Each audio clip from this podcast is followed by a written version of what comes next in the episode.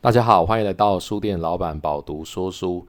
书店老板这个礼拜呢，要介绍一本蛮有趣的书。这本书的书名呢，全名是《一人创业思考法：东京未来食堂店主不藏私的成功经营法则》。大家从这个书名里面可以看出来哦，这本书的作者呢是东京未来食堂，就是一家食堂餐厅的一个老板。他把他经营餐厅的成功法则呢写成书。公开给大家。那在这本书呢，它副标上面是写着“让梦想成型的思考乘以行动乘以持续三阶段，传授给你现在就能开始做的诀窍”。所以这本书其实在讲的是一种 know how。那因为作者呢，也就是这个餐厅的店主，我觉得他的餐厅的经营模式呢，相当的特别。我目前在台湾好像也没有看到过有人用这样子的。思维或者是这样子的创新，在进一家餐厅，所以看到这本书呢，觉得很特别，特别在今天的节目里面分享给大家。这本书的作者，他的名字叫做小林世界，出版社是由大雁文化日出出版。这边先做一下他的简介好了。刚刚有提到作者的名字叫小林世界，他的日文呢叫做 C K Kobayashi。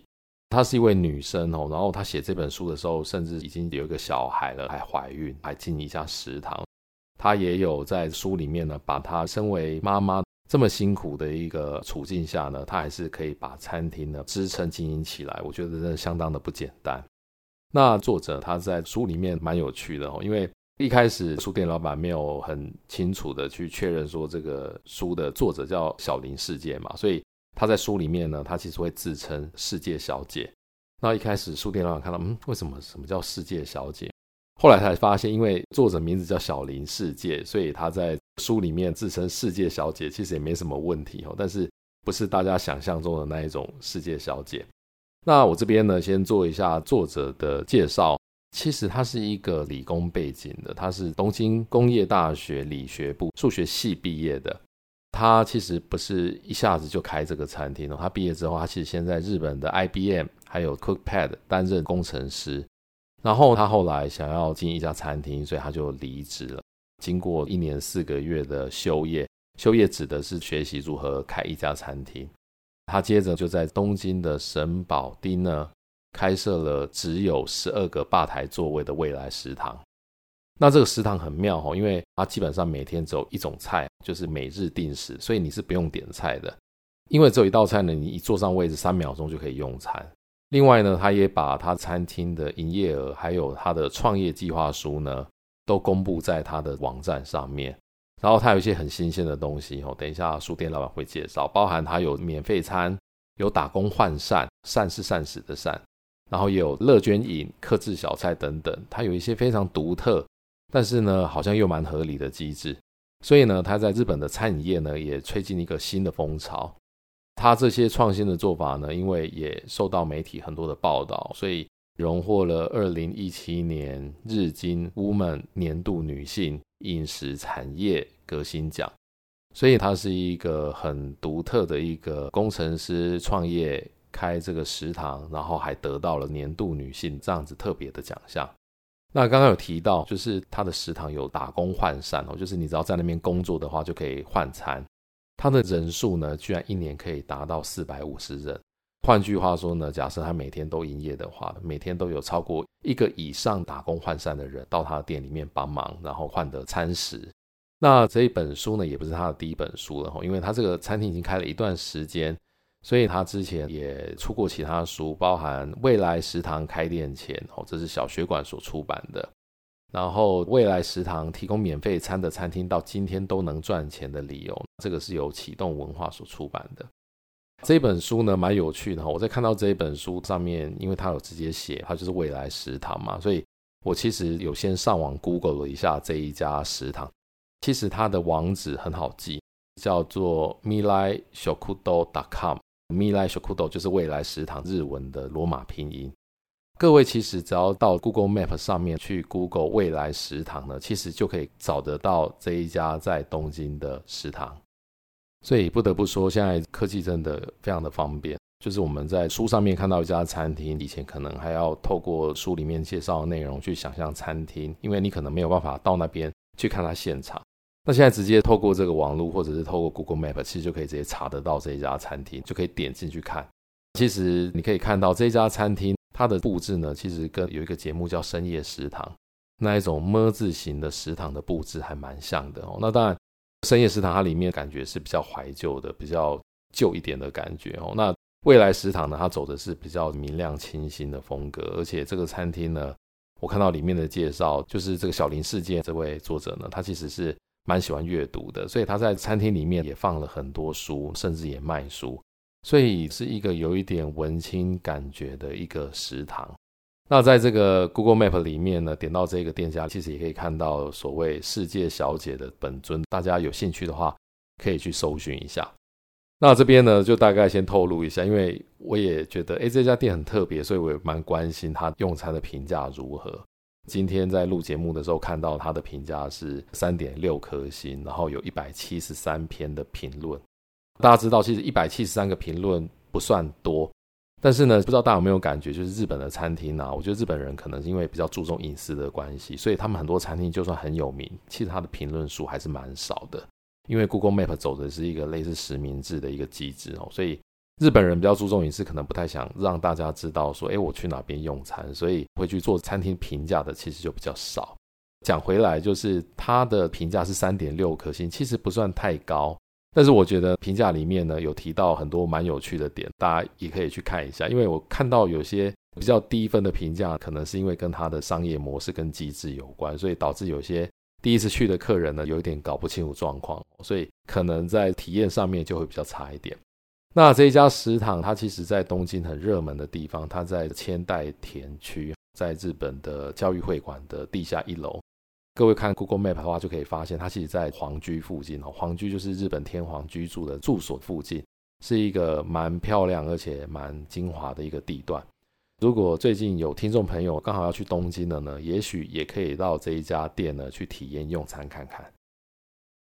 好，那接下来讲一下这本书大概的结构。他一开始呢会先教大家如何思考，比方说呢，他教你如何深入挖掘自己想做的事情，再去拆解所谓的理所当然。等下细节，书店老板会稍微分享一下。然后他说，大家不要将问题跟恐惧混淆。这个我觉得是蛮有意思的，因为很多时候我们要做一件事情，刚开始的话，其实常常搞不清楚到底无法解决的是你的问题，还是你未知的恐惧。包含在思考的部分，他也告诉大家说，你其实不一定一定要做到满分。第二个部分讲的就是执行，哦，那第三个部分讲的就是持续。比方说，用最快的速度循环 PDCA，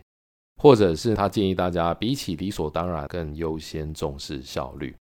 所以这本书呢，其实它包含的内容蛮有趣的。基本上就是，如果你要开始一件事情，然后你想要参考一个有决心的是怎么用一个非常有效率的 methodology 来。思考来实现的话，就可以看看这本书。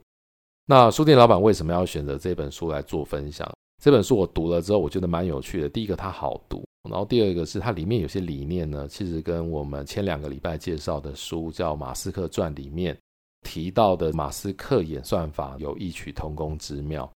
那我觉得里面很多的思考，其实不只对创业者有用，其实对一般的工作者也很有帮助。如何把自己的工作做得有效率？应该要先妥善的分配时间，跟弄清楚轻重缓急，在这一本书里面都有琢磨到。那有在听书店老板节目的人，应该知道前面几集我们有讲过一本书，叫做《超乎常理的款待》。那这一本讲的也是餐饮业，我觉得它跟《超乎常理的款待》其实有很大的不同。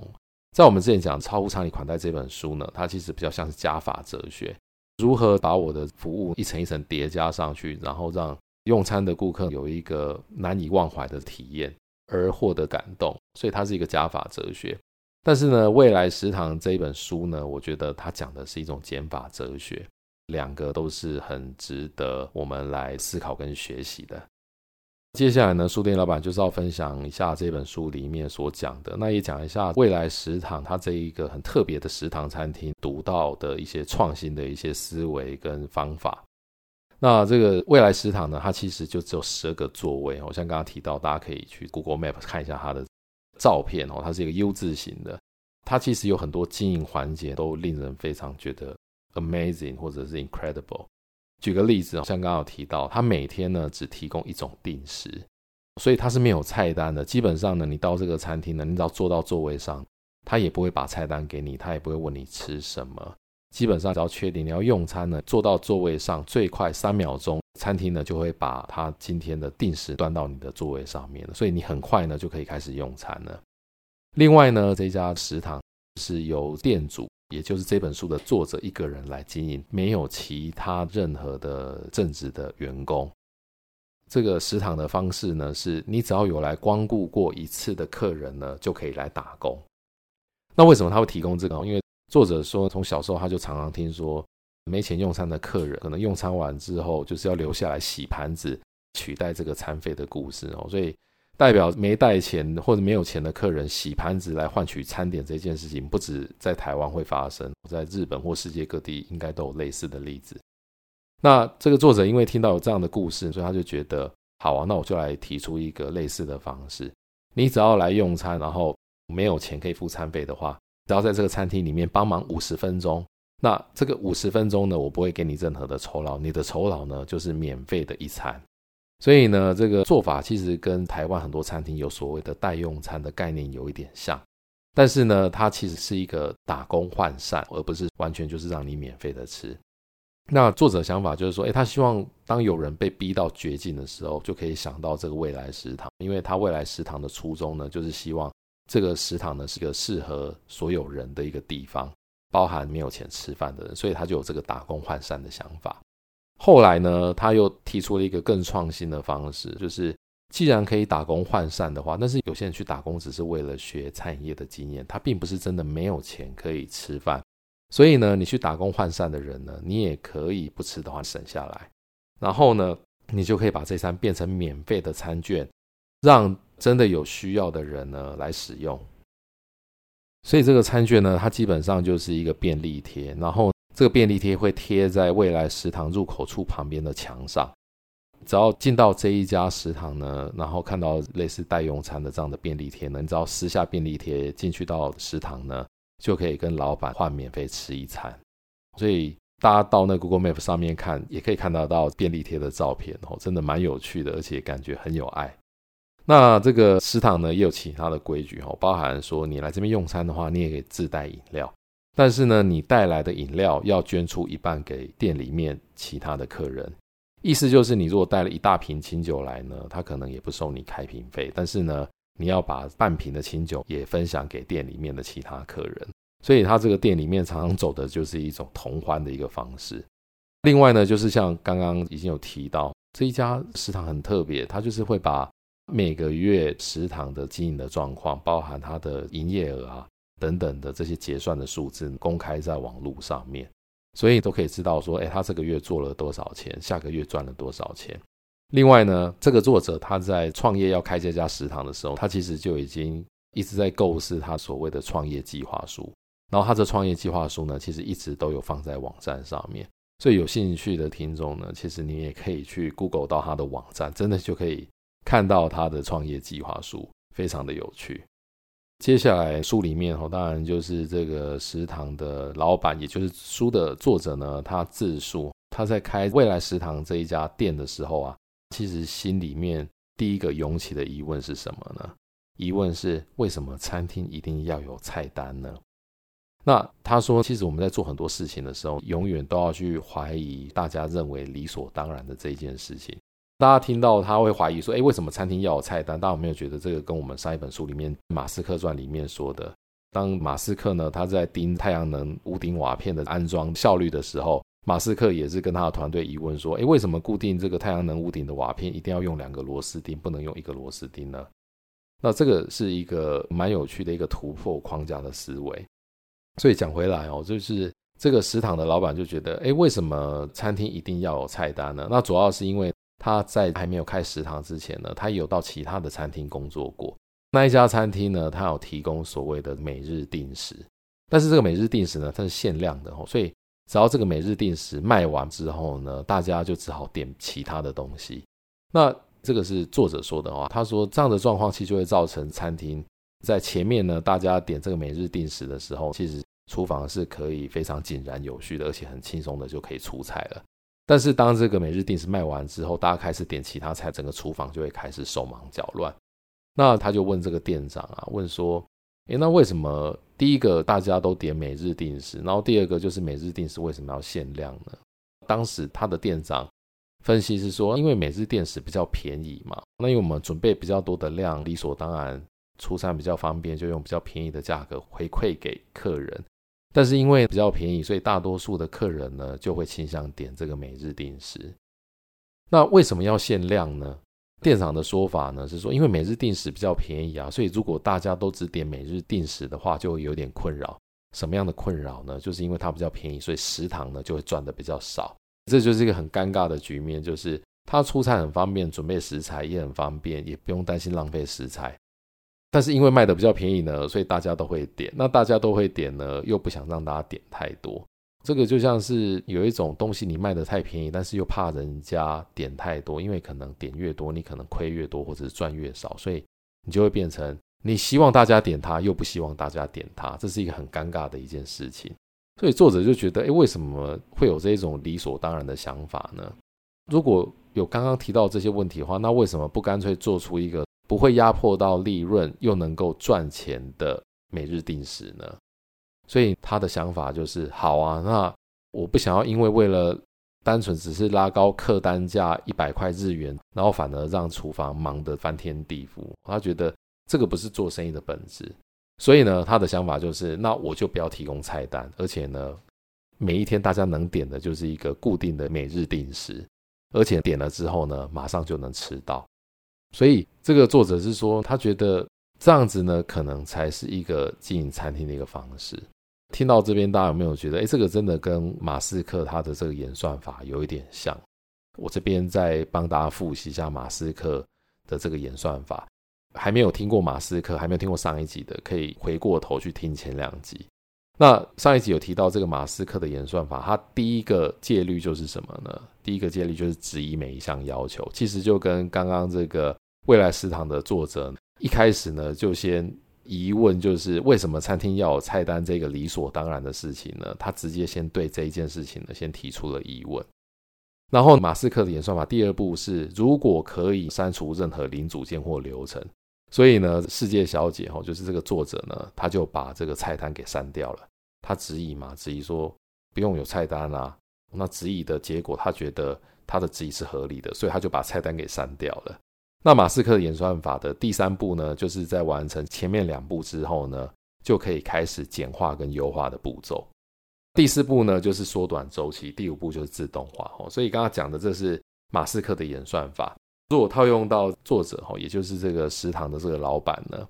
他接下来呢，是不是就要开始去做简化跟优化的步骤了？因为他已经把这个菜单删除了嘛，而且他只确定他每天呢，就是提供这个每日定时的。但是接下来问题就来了哈，因为他从一开始呢就觉得我要做的是一个一人餐厅，刚刚有提到过嘛，他没有其他雇佣正职的员工，所有来帮忙的呢都是打工换散的或者是想要来学习餐饮经验的，这就变得很棘手了，因为只有他一个人啊，但是也因为只有他一个人，所以逼得他不得不去做简化跟优化的步骤，也就是刚刚提到的马斯克的演算法的第三步。那他怎么去思考呢？他就说啊，我一定要破除一件事情，叫做这个社会上啊有很多对谁都没有好处的理所当然，我要把它破除。另外呢，一个人要包办全场，他说他一开始遇到的这个问题跟恐惧呢，他混淆了。但是他后来想一想，不应该把这个问题跟恐惧混淆。比方说，当你一个人要包办全场的时候，你会担心什么？你会担心没有人可以代替。因为你一个人就负责一家餐厅啊，所以你如果有一天生病了怎么办？另外，如果所有的事情都要一个人做的话，很辛苦，没有人可以代替怎么办？所以呢，后来食堂的这个老板他想通了，他觉得我应该要把问题跟恐惧分清楚。那问题跟恐惧分清楚，叫做没有人可以代替，或者是一个人做所有的事情很辛苦的话，我就应该要把这个问题给解决掉。怎么解决呢？他想一个方式就是。把属人性低的工作一定要分配出去。什么叫属人性？这个属呢是属于的属，属人性的意思就是说，一定非得谁或非得老板才能做，非得特定人才能做的，这个叫属人性高的工作。那属人性低的工作，就是其实这个工作只要准备好工作手册，很容易就可以上手，谁做都可以的工作呢，就叫做属人性低的工作。所以，当你的问题叫做很担心一个人没有办法做所有的事情，或一个人做所有的事情很辛苦的时候呢，他不应该是担心或恐惧，它叫做问题。解决问题的方法呢，就是把不需要自己做的事情呢，准备好工作手册，把它分出去给打工换散的人。那因为所有的事情都一个人做很辛苦嘛，所以自己得做的事情就是所谓属人性高的事情，或者是呢，他分析说。我应该只做真正必要，或者是真正对客人有益的工作。觉悟就是呢，在做得到的范围里面做吧。所以他解决问题的方式就是，因为呢，我只有一个人，那我把事情分出去之后呢，我只做只有我才能做的事情。那觉悟的想法就是，能做多少就做多少。所以呢。这个我觉得带给大家的形式应该就是，如果大家在工作上啊觉得说，哎，我自己的事情一直都做不完，那其实你就应该要把谁做都可以的工作呢分出去给下属或者是助理，甚至是现在 AI 很发达嘛，很多事情你其实也可以下指令让 AI 去完成。最近刚好跟一些朋友聊天哦，其实现在很多公司或企业呢也都会成立所谓的资源部门，因为呢。现在专业分工其实是越来越细哦，但是有的时候呢，在公司的工作上面呢，很多时候其实你很难分清楚，或者是很难找得到或把工作呢分出去给特定的人，因为你的公司呢可能没有针对你呢去配给你专用的助理，所以很多公司都会成立所谓的资源部门。简单的来说，它就是为专业的团队呢提供临时或非常规的助理的人力。让这个专业类型的工作者呢，可以不用自己处理很多杂物。比方说，诶，当你刚好有一个专案，或者是你很忙在赶工的时候呢，公司呢就会提供这个资源部门的人手给你，你就可以把这些比较偏杂物的工作呢，交给比较资浅的业务助理去达成。所以呢，我觉得他讲的一个点就是，当你要做一件事情的时候，如果你觉得事情做不完，你应该只做非你做不可的事情。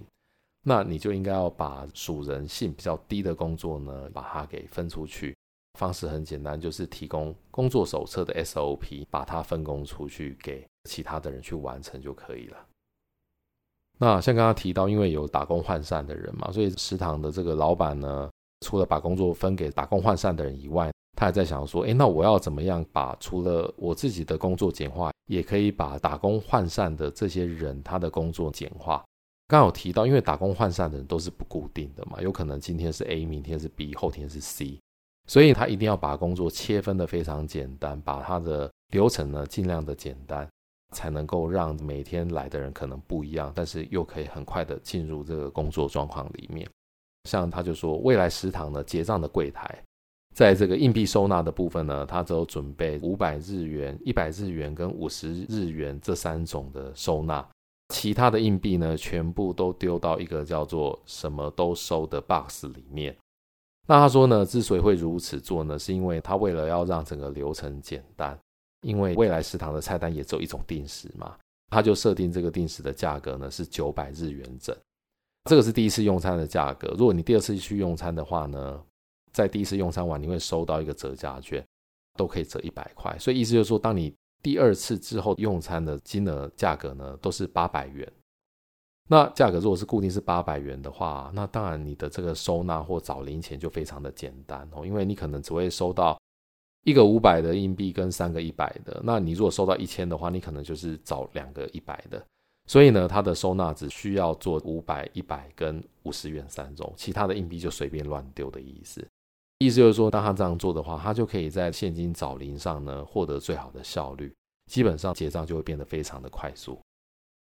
除了刚刚提到食堂的老板做了很多删减啊、跟优化、跟简化的事情以外呢，其实我后来看这本书，发觉得这个食堂的老板呢，他其实脑袋是非常的清楚的，而且他计算是非常清楚的。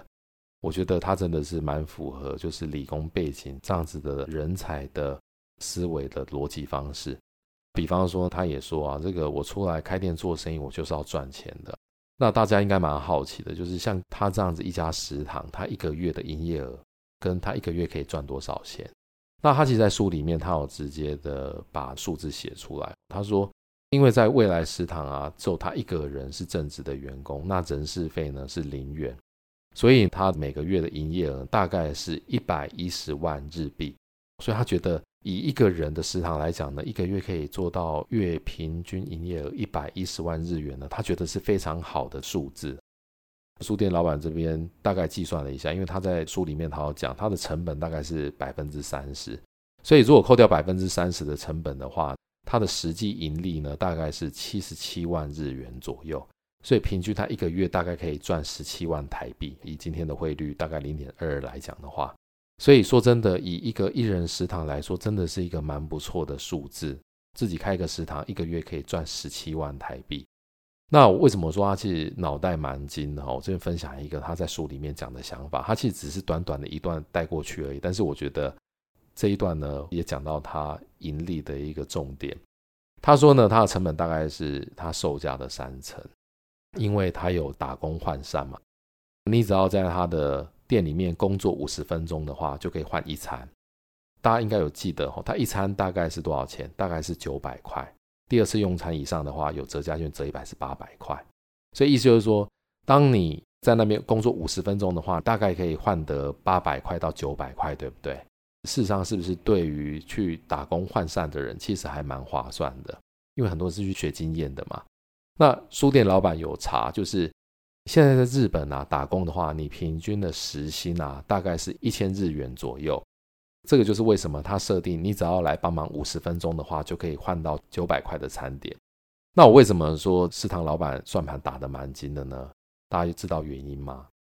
因为呢，这个五十分钟的帮忙可以换到九百日元，这是他账面的价格。但是大家刚刚应该有听到，他实际的成本是售价的三成。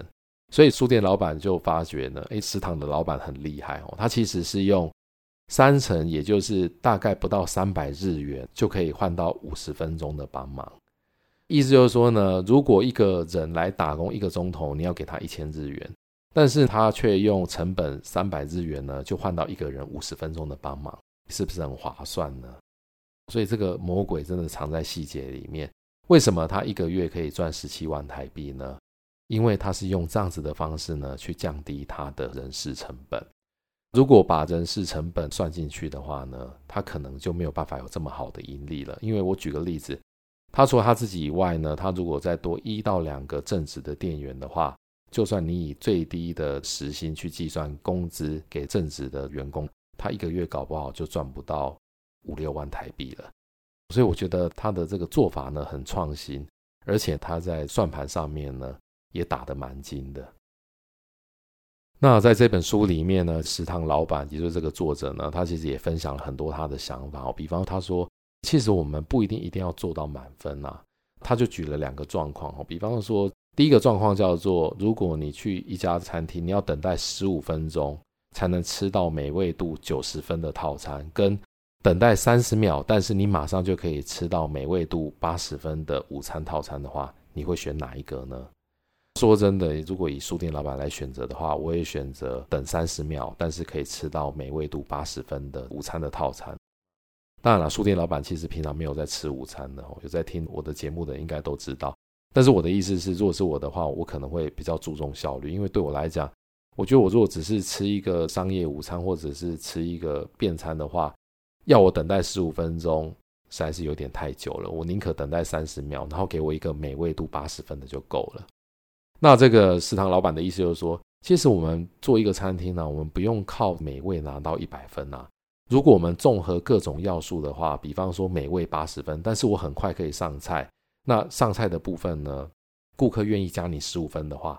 八十加十五也有九十五分了啊。但是重点是这样有什么好处呢？这样子你可以快速上菜的话，你的餐厅的周转率才能高嘛。那你的周转率高的话，你才能够赚更多的钱，不是吗？所以这个食堂老板就说，他的未来食堂这家店啊，从上午十一点营业到晚上十点，他一天呢大概会供应到七十份的定时。所以如果一天是以午餐跟晚餐来看的话呢，他平均午餐或晚餐就可以供应三十五份定时，对不对？那刚刚有提到说，他的食堂里面只有十二个座位，所以他的平均周转率呢，其实每一餐可以周转三次。诶，这个应该是大部分的餐厅呢，应该是达不到的一个数字哦。因为我们知道，大部分的餐厅大概午餐或晚餐可能一个餐期可能就是周转一到两次而已。所以呢，他这样子用不提供菜单，然后每天只提供一种餐点选择的方式呢，其实让他的周转率提高相当的多。大家可能会说，诶，那只提供一种，那他每天提供的餐点难道都同一种吗？那这样大家不是会吃腻吗？其实呢，他虽然每天都只提供固定一种，但是呢，他每天的菜单是不一样的。所以呢，他的想法是我每天只提供一种，但是呢，我不会让大家吃腻哦。你今天来吃跟明天来吃呢，每天吃到的菜都是不一样的。所以这个食堂老板他为了实现这个未来食堂每天更换定时的这一个。目标呢，每天都很辛苦哦，因为他每天呢都要去思考未来的每一天，我要提供什么样的餐点，然后要进什么样的货，什么样的食材，然后要做什么样的菜色给大家吃。大家知道，每天如果要提供不同的餐点的话，其实压力应该可以想象是蛮大的。所以他说呢，他其实在店休的时候，很常去其他的餐厅用餐。很多时候，通常店休的时候，一天他都要吃四餐。为什么呢？因为他要透过这样子的方式呢，到其他的餐厅去学习人家的菜，然后看看自己的餐厅呢，是不是也可以推出在其他家的餐厅觉得很好吃的这个菜。但是呢，他又想到，他说，如果光靠他一个人去安排菜单的话，可能就会老是在他这个拿手的料理的范围里面呢做调整哦，因为他。可能会去吃其他家的餐厅，但是如果让他自己去安排，他一定还是会找他擅长的这个范围去出菜嘛。那他觉得这样子的话呢，可能会对这个客人来讲呢不太好，而且客人呢可能也就很容易吃腻。所以呢，未来食堂呢，它甚至是会在比方说周末啊，或者比较空闲的时段，直接问客人说：“哎，你下个礼拜想要吃什么菜？”那甚至就让在场的所有用餐的客人开启了菜单会议。这个真的是蛮有趣的哦，就是如果你去用餐，老板问你说：“哎，你下个礼拜想要吃什么？”搞不好呢，你认真许愿哦，你真的下礼拜去吃的时候，就会吃到你想要吃的菜。我觉得这个应该也是吸引客人呢，可以一再上门用餐的一一个方式。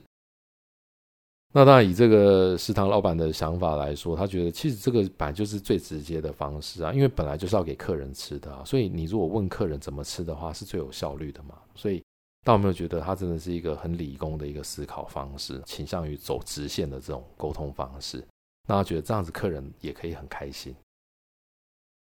所以基本上呢，这本书呢，就是作者他身为食堂的老板呢，然后把他进一家食堂从无到有，然后从这个创业的发想，然后到质疑现有市面上的餐厅里面所有包含菜单啊，还有服务流程啊等等的。去开了一家满足自己的想象、想法跟创新的一家餐厅，然后他把他所有的想法都分享到这本书里面。我觉得这本书呢，真的是蛮有趣的哦。包含他有提到说，当你要做什么事情的时候啊，你其实就可以立即昭告天下，你可以在社群媒体上面或在网络上面告诉大家你每天的进度。因为他说呢，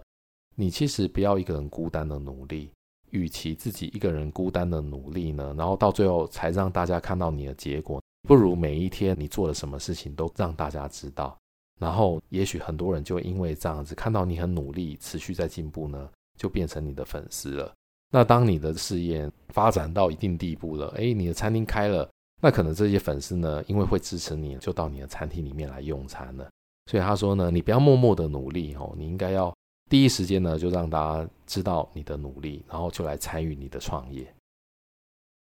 所以呢，他这本书里面也写了蛮多蛮有趣的，算是名言警句。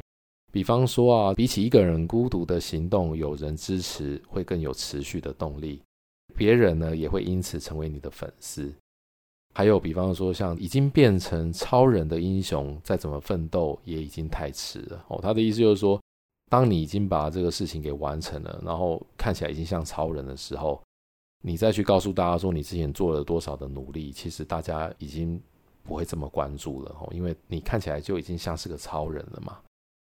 另外呢，这本书里面也提到说，提高自己水准的五倍准则，那这个五倍准则的意思呢，就是去习惯高于自己想提供内容五倍价格的东西。这个部分呢，书店老板就不继续剧透了。想要知道何谓五倍准则呢？请有兴趣的听众朋友们可以买这本书呢来做阅读，你就可以了解何谓提升自己水准的五倍准则。以上呢就是书店老板今天的分享。那书店老板饱读说书这个节目呢，是由 Pubu 电子书城所独家赞助。那大家可以参考节目资讯栏里面的连结呢。到 Pubu 电子书城，透过折扣码购买，就可以以折扣价的方式购买精选的好书来做阅读。另外呢，书店老板这边也同时跟大家发布一下，就是 Pubu 电子书城所出的这个 Pubook Pro 电子阅读器呢，也进入到最后的预购阶段。那因为节目呢是在礼拜三的时候上线哦，所以各位听到这个节目的时候，理论上它的预购呢只剩下最后一天了。应该是在礼拜四的时候就会正式结束预购了。接下来呢，就要进入到量产阶段。那预计呢，会在十一月底到十二月初的时候呢，陆续出货。所以呢，如果有兴趣支持这个 Pubu 电子书城 Pubu Pro 电子阅读器的听众朋友们呢，也请参考节目资讯栏的连结呢，赶快去做购买跟支持。好，那以上呢就是书店老板这一集的分享，我们下一集见。